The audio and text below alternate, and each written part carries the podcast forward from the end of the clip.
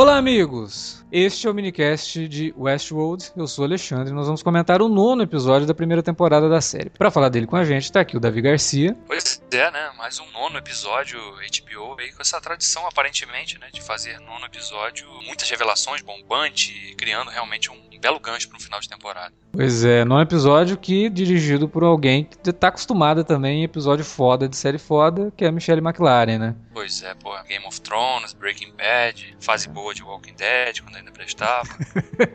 pra falar desse episódio com a gente também tá aqui o Alan Veríssimo. Fala galera, episódio muito bom, que confirmou várias reviravoltas. Vamos falar logo dele. Pois é. Logo depois da vinhetinha a gente volta para falar de Westworld. Você curte os podcasts do Cine Alerta e quer ajudar a gente a manter esse conteúdo no ar? É muito fácil. www.padrim.com.br barra Cinealerta. Entre lá, dê uma olhada nos planos que temos à disposição e nos ajude. Como um dos nossos colaboradores, você ainda pode participar de hangouts, de sorteios mensais e de um grupo secreto no Facebook, onde você pode dar críticas, sugestões de pauta e muito mais. www.padrim.com.br padrim.com.br barra cinealerta. Entra lá, é rapidinho e você pode ajudar a manter o Cine Alerta no ar com esse conteúdo que você gosta. Fique agora com o podcast.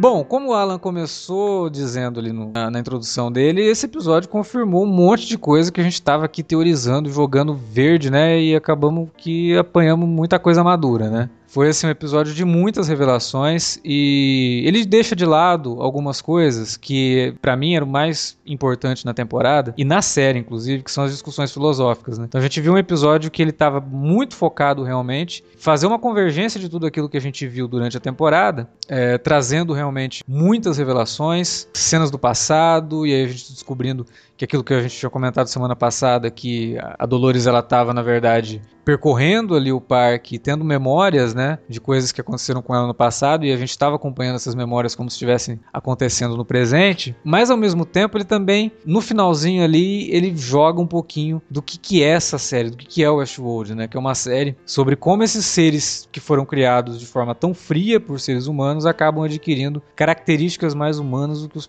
próprios humanos, né? Como diria lá o Tyrell no Blade Runner é, mais humanos do que humanos, né? Ao mesmo tempo a gente vê o Ford também falando, olha, nós somos humanos, né? Então uma hora gente, né? a gente vai te decepcionar, né? Então, assim, é uma série que ela tá se pautando muito nas falhas, né? Nos que torna a gente humano e que a gente tenta é, suprimir ao mesmo tempo que quem não tem esse, essas falhas procura ter para se tornar mais humano. Que é um, um, tema recorrente na ficção científica, um tema recorrente em histórias que falam sobre androides, sobre máquinas, é robôs Blade, e tudo mais. É Blade Runner total, quando você começa a pensar bem. Sim, Blade Runner trabalha demais com esse tema, mas as próprias histórias do Asimov, apesar de terem robôs ali que seguem diretrizes, né, muito mais fortes do que o que a gente vê aqui em Westworld, é, acabam caindo também nessa vertente, principalmente nas adaptações. O Homem Bicentenário, por exemplo, discute muito isso. A adaptação cinematográfica do robô discute muito isso. Então é um tema recorrente, mas a forma como Westworld está fazendo isso, eu acho que é o mais, mais interessante, né? O, o atrativo que a série acaba trazendo. É, a, teve uma também que a gente viu recentemente, a gente até comentou em um minicast passado, que é Ex Machina, né? Que é o exemplo talvez mais recente e, e com mais qualidade que a gente viu ultimamente. É, mas aqui a gente está vendo vendo um monte de personagens, um monte de histórias sendo contadas ao mesmo tempo para chegar nesse ponto, né? E esse nono episódio eu acho que realmente foi esse ponto que a gente queria chegar, né? Que é, meu, o que que tá acontecendo aqui? Por que que esses robôs estão agindo dessa forma? Né? Então a gente tem uma, uma, uma luz muito grande em cima do que, que o Arnold fez no passado,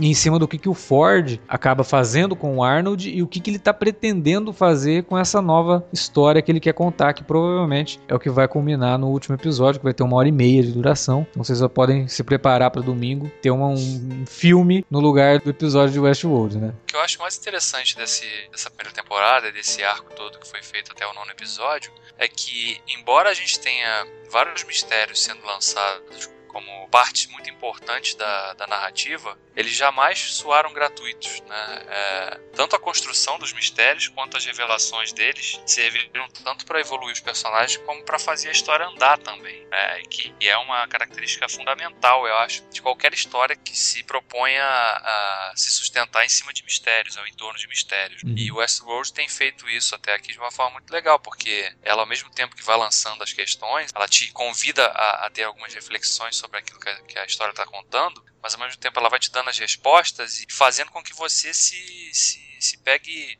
refletindo né, sobre a natureza daqueles personagens, a própria natureza da história, né, para onde essa história está caminhando. Então acho que isso que é muito rico na, na, nessa primeira temporada de Westworld, que culmina nesse nono episódio, que de fato foi um, uma avalanche de revelações e confirmações e especulações que vieram, que ganharam força e, e, se provaram verdadeiras. Eu acho que o que ajuda o Westworld também é que, bom, a gente não sabe com 100% de certeza, mas eu pelo menos fico, com a impressão de que os criadores, Jonathan Nolan e a Lisa Joy, é, eles já conceberam a trama, pelo menos dessa temporada, do início ao fim, já sabendo as respostas para os enigmas que eles criam. Sim, é... afinal de contas, é, tudo que a gente viu até agora é muito calcado pela montagem. Quer dizer, se eles não soubessem o que ia acontecer lá no começo, teriam se perdido totalmente nas deve, pistas, né? Deve então... ter sido até por isso que teve aquele intervalo lá aquele ato nas gravações. Sim, até, até porque o piloto, na verdade, ele não te dá muitas dicas de duas timelines, nada disso, né? É a partir é. do segundo episódio que Exato. a gente começa a ver que, olha, pode ter alguma outra coisa acontecendo aqui. William, por exemplo, só é apresentado no segundo episódio. Exato, exato. O, o e... piloto, do, o piloto da série, ele, ele funciona muito bem de forma isolada, né? Ele tem um, um começo, meio e fim. Sim, é né? é quase um curta, né? Tipo, quase um curta, exatamente. É um, é um prequel do, do que é a temporada, assim, tipo, é o número zero. É quando é, a gente. Tem, tem, muito, muito, muito quadrinho que antes de lançar o número um, os caras lançam o número zero para te apresentar aquele universo, aqueles personagens. Aí quando começa o número um é que você vai começar a história principal. E esse episódio piloto, ele é bem isso mesmo, episódio zero, né? É, nem é o episódio 1. Um. O episódio 1 um mesmo é o, o segundo, porque é a partir do segundo que a gente conhece os personagens que a gente vai acompanhar e que a gente vai começar a teorizar sobre eles, né? Sobre o que está realmente acontecendo na narrativa da, da, da, história. Então, realmente tem isso, né? O episódio piloto ele, ele se difere um pouquinho, mas aí a partir daí, a partir dele, né, do segundo em diante, você percebe que é um troço que foi muito bem montado, cara por nesse sentido, por exemplo, eu acho Westworld é, na coesão da trama e dos mistérios superior a Lost, por exemplo, que mesmo sendo uma das minhas séries favoritas de todos os tempos, convenhamos, é, os mistérios e, a, e a, o desenvolvimento da trama claramente foram inventados no decorrer. É, eu acho que Lost, eu acho que a partir da terceira temporada tava assim, mas eu acho que ainda a primeira e a segunda, elas ainda eram bem mais coerentes, assim, sabe? Tipo, me, é, eu... mas, mas, aí que tá, Lost é, foi prejudicado por uma coisa que o Westworld não tem, que é um número excessivo de episódios. Sim. Os caras têm que conceber 23 episódios de temporada. É difícil. E aí... E ser uma série de TV aberta também é, tem, tem outras demandas. Sim. Você nunca sabe exatamente. Você começa uma temporada com 13 episódios. E aí depois a emissora confirma os outros 9 para você completar a temporada. Como é que você vai fazer um planejamento a longo prazo com um cronograma assim? Não é à toa que na reta final de, uh, os showrunners convenceram a ABC a diminuir a cota de episódios. Não, e estabelecer né, um ponto final, né? Então é diferente também. Quando, uma série como Westworld jamais poderia ser exibida na, na TV aberta. Não, nesse formato não tem a menor não tem a menor possibilidade. Quer dizer, apesar que Person of Interest, se você for analisar, ela também foi uma série que pelo, nas duas últimas temporadas, pelo menos, né? Ela teve uma história contínua e repleta de mistérios, né? Mas ao longo de todas as temporadas, Person of Interest teve muita história sendo contada no background, né? Muita história sendo contada por flashback e tudo mais, que também, se eles não tivessem isso já estruturado, eles teriam se perdido completamente. Mas acho que é justamente por isso que Person of Interest nunca foi um grande sucesso de audiência na CBS. É verdade. Dá, dá pra ver claramente que o, que o público do, da emissora devia estar mais acostumado com tramas é, casos da semana. E Person of Interest deixou de ser isso a partir da terceira, da terceira, temporada. a partir da terceira temporada temporada ela terceira deixa. Temporada, é, a terceira temporada já é bem mais. É, já tava concebendo uma trama com início, meio e fim. Eu vejo, eu vejo muitas semelhanças, assim, no, na, na, na, forma como o Westworld tá contando a história com alguns episódios de Person. Tem, tem um episódio de Person of Interest que é fantástico, que já é quando começa a batalha da máquina com o samaritano, né? E que eles recebem o CPF do cara lá, e você nunca sabe se o cara é o criminoso ou se o cara é o cara que eles têm que proteger. Aí eles decidem que eles têm que proteger porque o cara é um político. E aí, de repente, vai passando episódio, vai passando episódio, eles começam a perceber que eles estão inadvertidamente levando o cara cada vez mais pra morte, né? E aí eles falam: não, peraí, eu acho que a gente foi mandado aqui não é para proteger esse cara, não. A máquina quer que a gente mate o cara. É, então foi uma das primeiras, um dos primeiros momentos de Person of Interest que você vê que existia uma trama muito maior sendo contada ali, que era a batalha de duas inteligências artificiais que realmente estavam tomando decisões para esses personagens, né? E a forma como aquilo vai se desenrolando é muito boa, porque a hora que eles tomam a decisão assim, pô, peraí, aí, a gente vai ter que matar esse cara? E agora, o que a gente faz? E o Westworld é isso, né? É você acompanhar uma coisa e de repente, opa, não era isso que eu tava vendo, era outra coisa. É, tem muito disso. Esse é muito do, do, do, Nolan. O Jonathan Nolan faz isso o tempo todo nos roteiros que ele fez lá pro irmão dele. E aqui ele tá, tá exercitando isso ao máximo, né? Porque ele tá tendo controle criativo do negócio. Então. O Jonathan Nolan até que tá também se contendo um pouco em um dos vícios que ele e o irmão tem, que é um excesso de diálogos expositivos. É, a gente já tinha comentado aqui e eu tenho que dar os parabéns. Dá o braço a torcer, porque eu tava morrendo de medo, na verdade, né?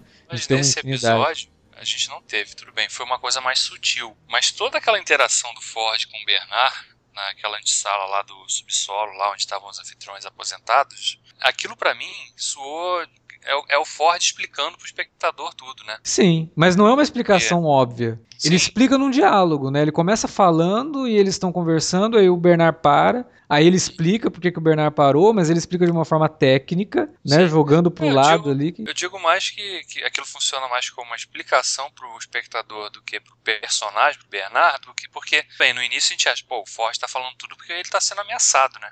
Uhum. A Clementine pode dar um balaço nele qualquer hora ali. Mas não, no final a gente sabia que o Ford só estava fazendo aquilo porque ele podia fazer, ele queria fazer e é, queria mostrar pro Bernard que não adiantava, que aquilo ali não adiantava nada para ele, porque ele, o resultado era sempre o mesmo. Me lembrou um pouco o diálogo do Neo com o arquiteto em Matrix, sabe? Sim, é, verdade. E tanto pelo, pelo que eles descobrem no final ali, né? Que o Bernard fala, não, peraí, a gente já fez isso antes, né? A gente já teve essa discussão antes, a gente já passou por isso antes. Aqui, a hora que ele fala isso, eu lembrei na hora do Matrix, de você tá nesse looping e tá predestinado a fazer certas coisas, ah. né? E aí quando você faz, você, é o ponto que... Sua... A noção de livre-arbítrio, que até o Ford fala, né? Uhum. Te deu um livre-arbítrio aqui e tal, mas isso nunca dá certo, né? Ele, é quase como se é fosse uma... assim, para que tudo funcionasse, isso tem que acontecer, para o criador perceber que as máquinas foram longe demais e dar uma resetada, dar uma diminuída, para que isso depois volte a acontecer de novo. É até uma coisa meio, sei lá, né? É meio estranho, parece um Ouroboros, né? É. Cobra comendo o próprio e, rabo. De certa Bem... forma, é o próprio loop que o, que o humano constrói para ele mesmo, né? Porque ele vai se ver sempre encarando aquele tipo de situação, de cenário. Tem uma questão que o Ford tá tão ah, absorto com essa história toda do Bernard, dessa, desse conselho que quer tirar ele do comando, que ele pode cair pelo fato que aparentemente não vimos nenhuma pista disso. Mas aparentemente ele não tá tendo a menor ideia do que tá acontecendo lá com a Maeve. É, com a Maeve ele não sabe. Ele não tá sabendo que ela tá, tá prestes a fazer uma rebelião de androides. É, o Bernard percebeu, né, no começo ali, e ia contar pro Ford. Aí ela para ele. E aí ele percebe que, não, não vou contar pro Ford. Ele vai confrontar o Ford sobre o que, que tá acontecendo com os robôs, mas ele não cita a Maeve especificamente, né? Então, o Ford não faz a menor ideia do que vai acontecer com a Maeve. Eu acho que a jornada na Maeve pode até, a gente já tinha falado aqui, né? Pode até ser uma coisa meio ex-máquina, de terminar a primeira temporada com ela partindo e, descobrindo um mundo novo, sabe? Alguma coisa do tipo. Sei lá, cara, eu, eu, tenho essa impressão com ela. Eu acho que a gente não vai ver uma, uma coisa dela chegar até um certo ponto e ser presa de novo pra, na próxima temporada. Você não tem impressão de que talvez o Westworld esteja bolando uma reviravolta estilo psicose que fazia a gente pensar que a Dolores é a protagonista mas aí na verdade é a Maeve a protagonista android da trama, porque nos últimos episódios eu tive a impressão de que a Maeve tá tendo muito mais protagonismo e tempo em cena do que a Dolores. É, o, o Zé Guilherme veio comentar comigo semana passada, quando a gente postou o podcast, o episódio 8. Tem uma teoria rolando de que a Dolores pode ser o Wyatt, né? Com o que a gente vê nesse episódio e com o que a gente viu no episódio passado, essa teoria ela se encaixa muito bem. Eu até comentei com ele, falei, cara, eu não gosto muito dessa teoria. E a gente, depois de todo aquele discurso da Dolores falando, eu quero ser a protagonista da minha própria história e tal, ela ser transformada na vilã, é um pouco esquisito, mas eu consigo entender dentro da lógica do seriado, se isso realmente aconteceu, né? É, e tem que considerar também que esse episódio deixou claro que ela matou o Arnold. Né? Ou ela ter assumido no passado uma, uma posição de antagonismo faria até sentido, né? Mas não no presente. Ainda precisa explicar melhor as circunstâncias exatas nas quais ocorreram essa morte do Arnold. Por que, que ela fez isso? É, provavelmente foi o Ford, né? Ford é. deve ter programado ela para fazer isso. Assim como o Bernard faz para matar. Seria fantástico isso, né? O Bernard programa a Clementine para matar o Ford, né? E ela não consegue, porque de qualquer forma tem, uma, tem um gatilho ali que não deixa. E seria legal mesmo, um belo do espelho se o Ford tivesse programado a, a Dolores para matar o, o Arnold, né? E a gente descobre nesse episódio que o Bernard é o Arnold, né? É o, foi um, um androide feito. A imagem e semelhança do a Arnold. Imagem Bernard. É. Teoria tava meio certa, né? A, gente, a galera só errou o lance lá do nome que eles inventaram lá. Não, acertou. Ah, acertou também? Acertou. Aliás, incrível. Arnold né? é, Arnold, é Arnold Weber mesmo, o nome do, do, do filho da puta. Eu queria saber, o cara que criou essa teoria deve ser o mesmo que adivinhou o negócio do, do Rodor, cara. Não é possível. Não pode Não, ser, na verdade, cara. Na verdade, o cara pegou né, o Bernard Lowe e viu, ah, tipo, que tipo de anagramas eu consigo fazer com isso aqui? Aí ele foi, Arnold, é, Weber. Né? É, porque não tem, né? não tem repetição, né? Só podia ser o Weber.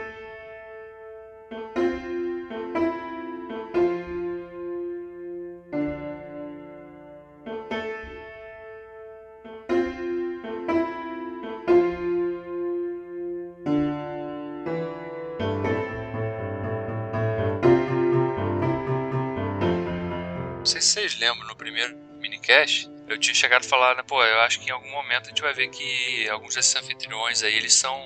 tem memórias de pessoas que eram reais, né? É, e aí, pelo menos uma a gente já viu que tem, né? O Arnold, que inclusive o Ford usou até uma parte do, dos traumas do Arnold para implantar, para criar o, a memória base do, do Bernard, né? Que é a ligação dele com o filho e tal, que perdeu. Mas vocês acham que, o, acham que o Bernard, a despedida dele nesse episódio foi definitiva mesmo? Eu acho que não. Porque, como eu falei, né? Pelo diálogo dá a entender que isso já aconteceu antes. E Pô, só é um anfitrião, né, cara? A gente já viu aí a, a Maeve, não vou nem comentar, né? Maeve, nesse episódio, ela sempre dá um jeito de morrer esfaqueada, tomando tiro, né? Sim. Nesse ela foi mais radical, né? É, teve uma cena quente, né? Teve uma cena quente com o Rodrigo Santoro. Mas vamos arrumar um jeito de voltar pra lá, vamos tacar fogo na cabana aqui, a gente morre carbonizado. Pois é, mas aí não estragaria o corpo dela, eles teriam que refazer. Pois é, isso aí eu, achei meio esquisito. A decisão dela de tacar fogo em tudo ali. Nesse no episódio que vem, não mostrar eles lá meio chamuscados, lá vai ficar meio, meio estranho, né? É. A não ser que seja uma coisa assim, o sistema tem um. Porra, tá pegando fogo lá. Tá pegando fogo, bicho!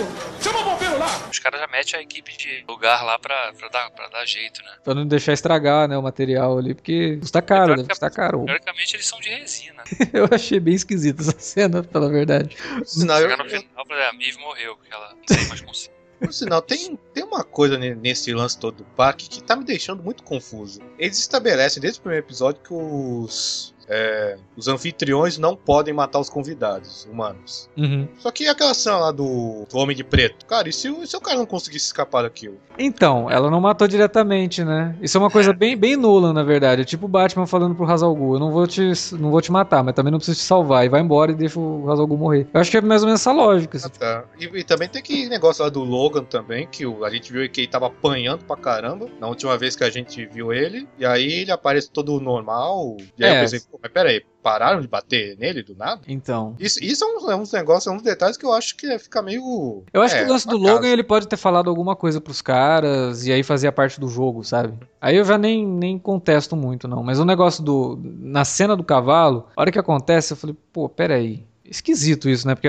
realmente, pensei exatamente o que você pensou. Eles não podem matar o anfitrião, ela faz um negócio desse. Aí veio na minha cabeça, ok. Ela fez, ele tem 50-50, né? 50% de chance de sobrevivência ali se ele conseguir pegar a faca a tempo e cortar a corda. Então, Teve a Tessa Thompson também, que apareceu do nada, interrompeu lá o jogo. Sim. Talvez ela soubesse ou não. Bom, não Aí, sei, mas, novo, mas pra- pelo menos, mas pelo menos confirmaram que o Homem de Preto realmente é membro do conselho e que tem, ele tem alguma influência e poder lá dentro. É, levando Foi em só- conta que ele é o William mesmo, né? Então É. aí. E também pra explicar por que, que ele é um convidado de honra. Sim, pode os anos fazer qualquer pode- coisa, né? Ela inclusive fala que ele né, foi responsável pela, por salvar o parque, né? Cerca de 30 anos atrás também. Isso. Então, por isso que ele tem um acesso privilegiado.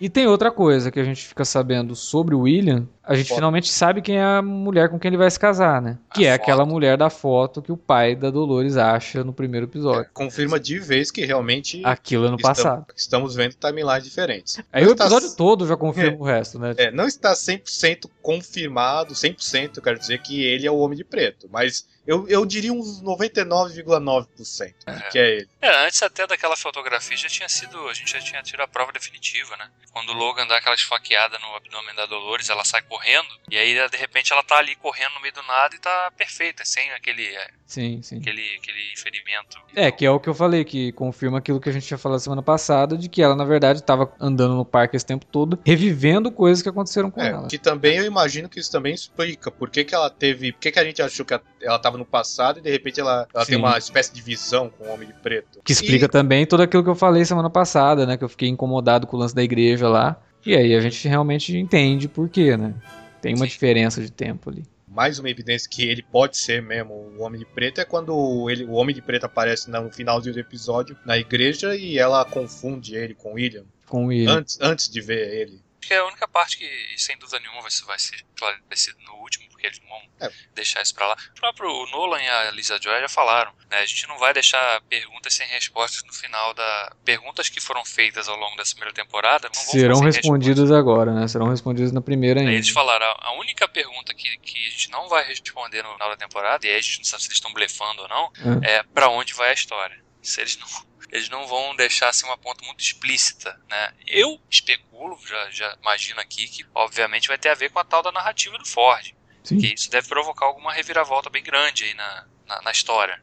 Ou então vai ser uma repetição da escotilha de Lost.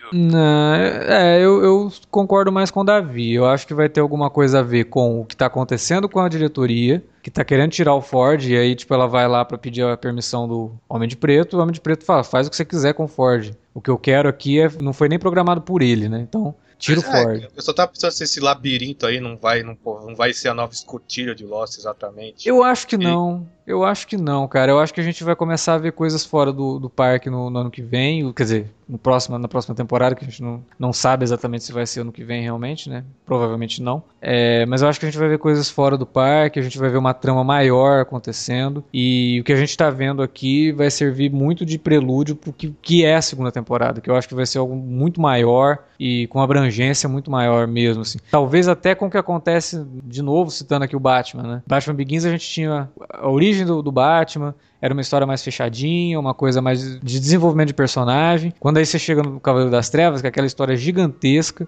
né, em escala, tudo é maior no, no, no Cavaleiro das Trevas. Eu acho que é isso que a gente vai ver em Westworld, cara. Na segunda temporada deve mudar muita coisa e tudo que a gente viu na primeira vai servir de prelúdio. Então, todas essas historiazinhas que a gente tá vendo acontecer aí, eu acho que elas se encerram na primeira temporada mesmo. Por Ah, isso até que o episódio vai ter uma hora e meia, né, que vai dar tempo de fechar tudo isso aí. Não é à toa também que vão demorar até 2018 ocorrer essa expansão Sim. à trama. É, ela explicaria bastante, né? Eu acho que, ah, inclusive, essa, o lance da narrativa do Ford, eu acredito que, assim, a gente vem vendo o personagem pelo, pelo que ele vem falando, mostrando pra gente, nesses, principalmente nesses três últimos episódios, é que ele é um cara que tem um desdém muito grande pelo, pelo ser humano, né? Ele, ele, ele meio que sente um nojo de ser humano. Ele sente Aí. inveja dos. Eu tenho essa percepção, não Aos, sei se vocês aos têm meus também. olhos, ele se transformou de vez no vilão.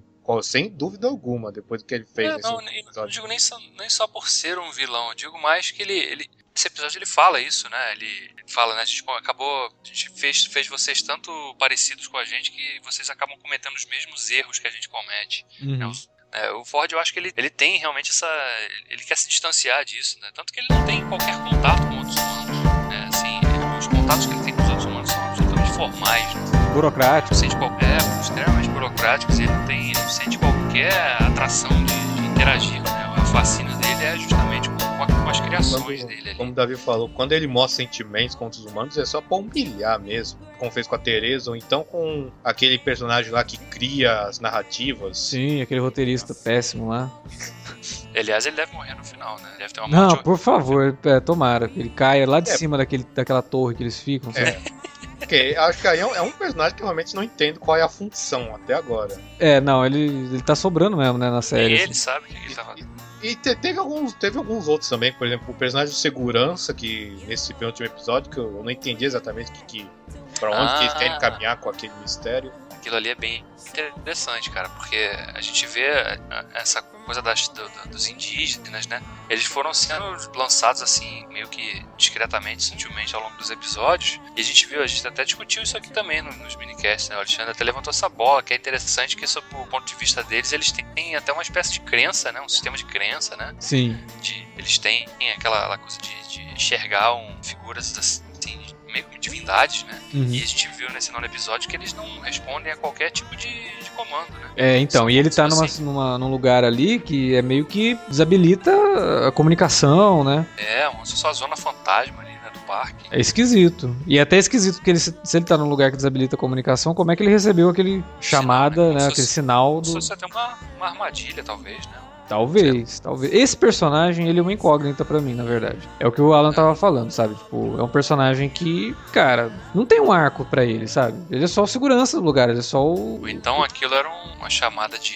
sei lá, imaginar que a El, eu não acredito que a Elsie tenha morrido, que o Bernard tenha matado, de repente tenha apagado ela só ali, né, sei lá, tirado a consciência dela por um instante. Sei lá, e da mesma forma que esses, esses, esses indígenas aparentemente enxergam os outros como figura de, de divindade, de repente ela pode, a gente pode ter até uma situação meio C-3PO ali no final do Retorno de Jedi, talvez, né? Ela sendo, ela sendo encarada ali por aquele grupo como uma divindade ali, e ela tá ali meio que mexendo os pauzinhos ali, mandou um sinal de resgate pro Isso. segurança ali, talvez. Não sei, tô, tô chutando. a, gente, a gente não chegou a ver ela morrer, né? Não, a lembro. gente só vê ele Não. estrangulando ela Ah, tá. e ele, ele, né, acha que matou. Então, Mas não teve uma confirmação oficial. Não, ainda. não teve Pode, corpo. pode confirmar no final, então. não teve corpo, sabe como é que é, né? Esse segurança aí, ele me lembra um pouco o segurança do Jurassic Park. Por causa É, da função é. de que ele também. Ele faz o trabalho dele muito bem, mas ele claramente não, não respeita ninguém lá. Ele, ele acha. Ele meio que acha que tudo que tá acontecendo lá é bem errado. Sim, sim, sim. Ele E tá, é. tá desconfiadaço do negócio É. da. Que é curioso, né? Porque, porque ambas as histórias são do mesmo escritor, né? Sim. Tem esse elemento em comum. É, na verdade- Não, não, mas esse segurança deve ser invenção da série. Não, é invenção, porque o Crichton só escreveu o, o filme, o filme não, não tem livro. Então, o Nolan e a Lisa Joy estão utilizando alguns elementos mesmo de outras obras do Crichton pra trazer isso aqui, né? E esse personagem é uma delas, assim como a gente tinha falado que o Ford lá no começo lembrou muito o Hammond, né? É, Mas aí ele acaba virando o Hammond bizarro, né? O, ele- o É. cara é totalmente cruel, ao contrário do Hammond. Sim. E ao contrário do Hammond, o Ford é competente, né? No que faz. Ele é o Hammond da Terra 2. Bom, só pra finalizar minha, meus pensamentos, eu acho que o Logan também vai morrer.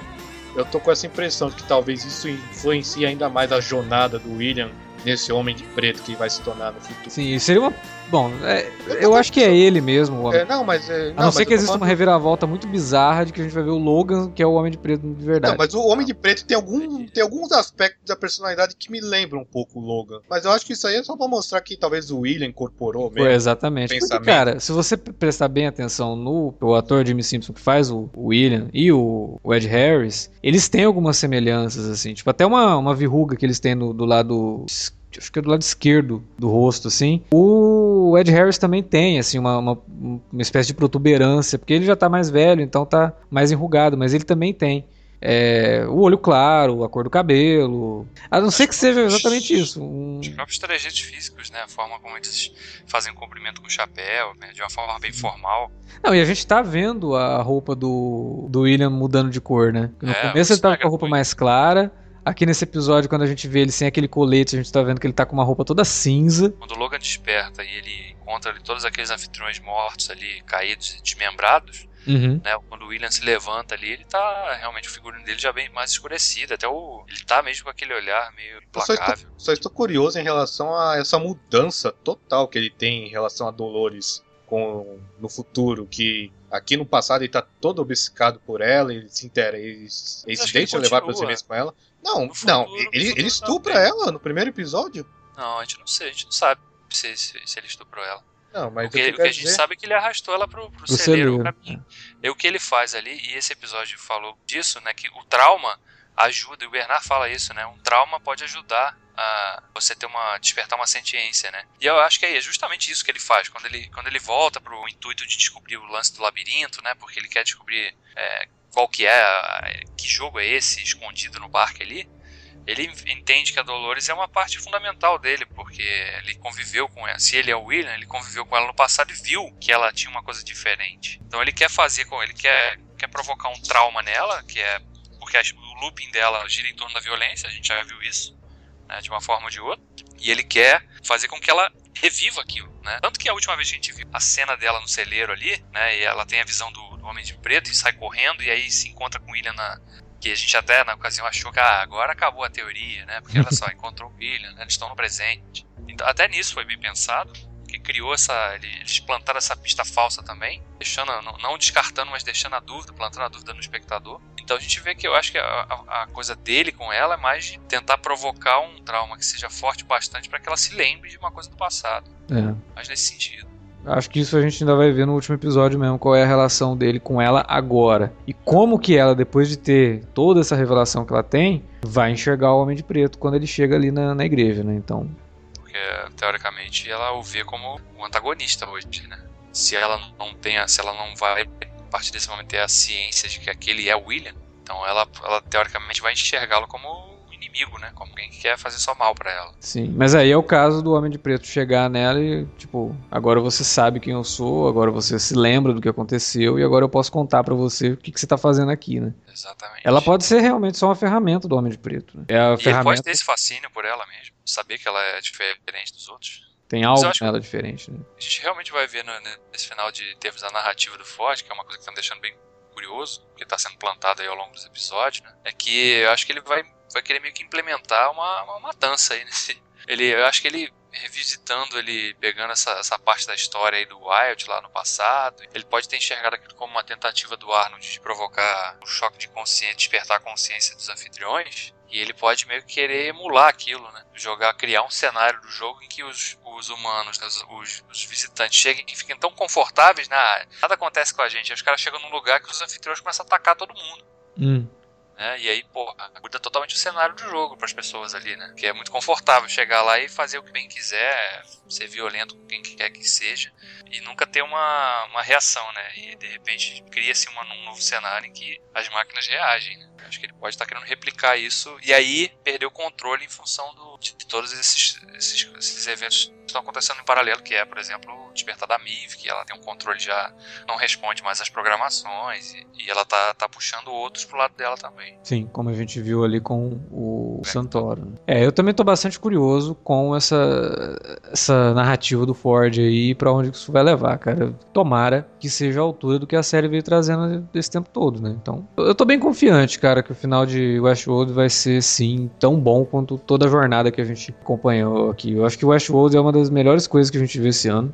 É, esse episódio, esse nono episódio, talvez seja um dos episódios mais interessantes que a gente viu esse ano e mérito do, do, do, Jonathan Nolan, da Lisa Joy, da Michelle McLaren, mas principalmente do Jonathan Nolan, porque o final de Person of Interest também foi um dos episódios mais interessantes de uma série que eu vi esse ano. Então, dois trabalhos do, do Nolan que, porra, fantásticos para quem gosta de ficção científica. Eu acho que são indispensáveis, principalmente por tudo que eles discutem. É um texto muito interessante, uma análise muito bem feita da, da, da psique humana, sabe? De, de, do que nos move, do que nos faz ser humanos, né? sendo vista pelo ponto de vista desses robôs. Então, cara, esse ano a gente ganhou dois presentaços, assim, como fãs de ficção científica, Westworld e o filme A Chegada, né, que a gente tem até um podcast comentando, que também fabuloso, texto maravilhoso, cheio de nuances, né, discussões muito interessantes. E aqui, Westworld, a mesma coisa, né, um trabalho de altíssimo nível, cara. A HBO tá de parabéns por ter dado a chance aí pra, pra série e se deu muito bem, né? A série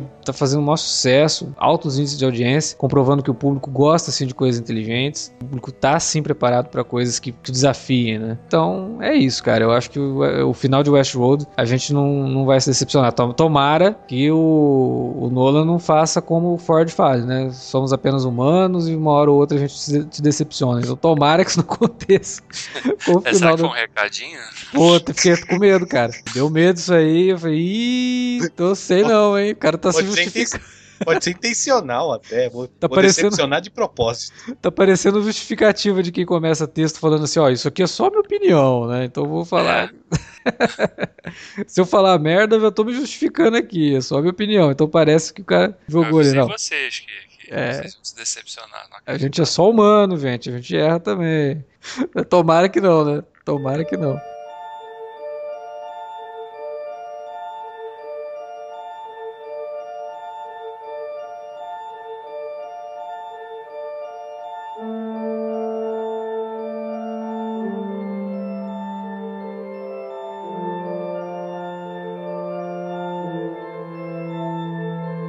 Era isso que a gente tinha para falar sobre esse episódio sensacional de Westworld e agora a gente levanta a bola para você que ouve nosso nosso minicast semanal deixar aí na área de comentários o seu comentário sobre esse episódio. Que aliás, o pessoal que está ouvindo está deixando comentários excelentes, repletos de teorias algumas confirmadas com esse episódio, outras ainda a ser confirmadas, algumas é, jogadas para escanteio, mas é sempre bom ver a galera se movimentando para escrever bastante, comentários longos, inclusive, que eu sempre gosto de ler. Deixe seu comentário aí ou você pode mandar um e-mail para a gente para alertavermelho.cinealerta.com.br. Estamos nas redes sociais, facebook.com.br ou arroba cinealerta no Twitter. Entre em contato com a gente pelas redes ou utilize as redes para divulgar o nosso trabalho.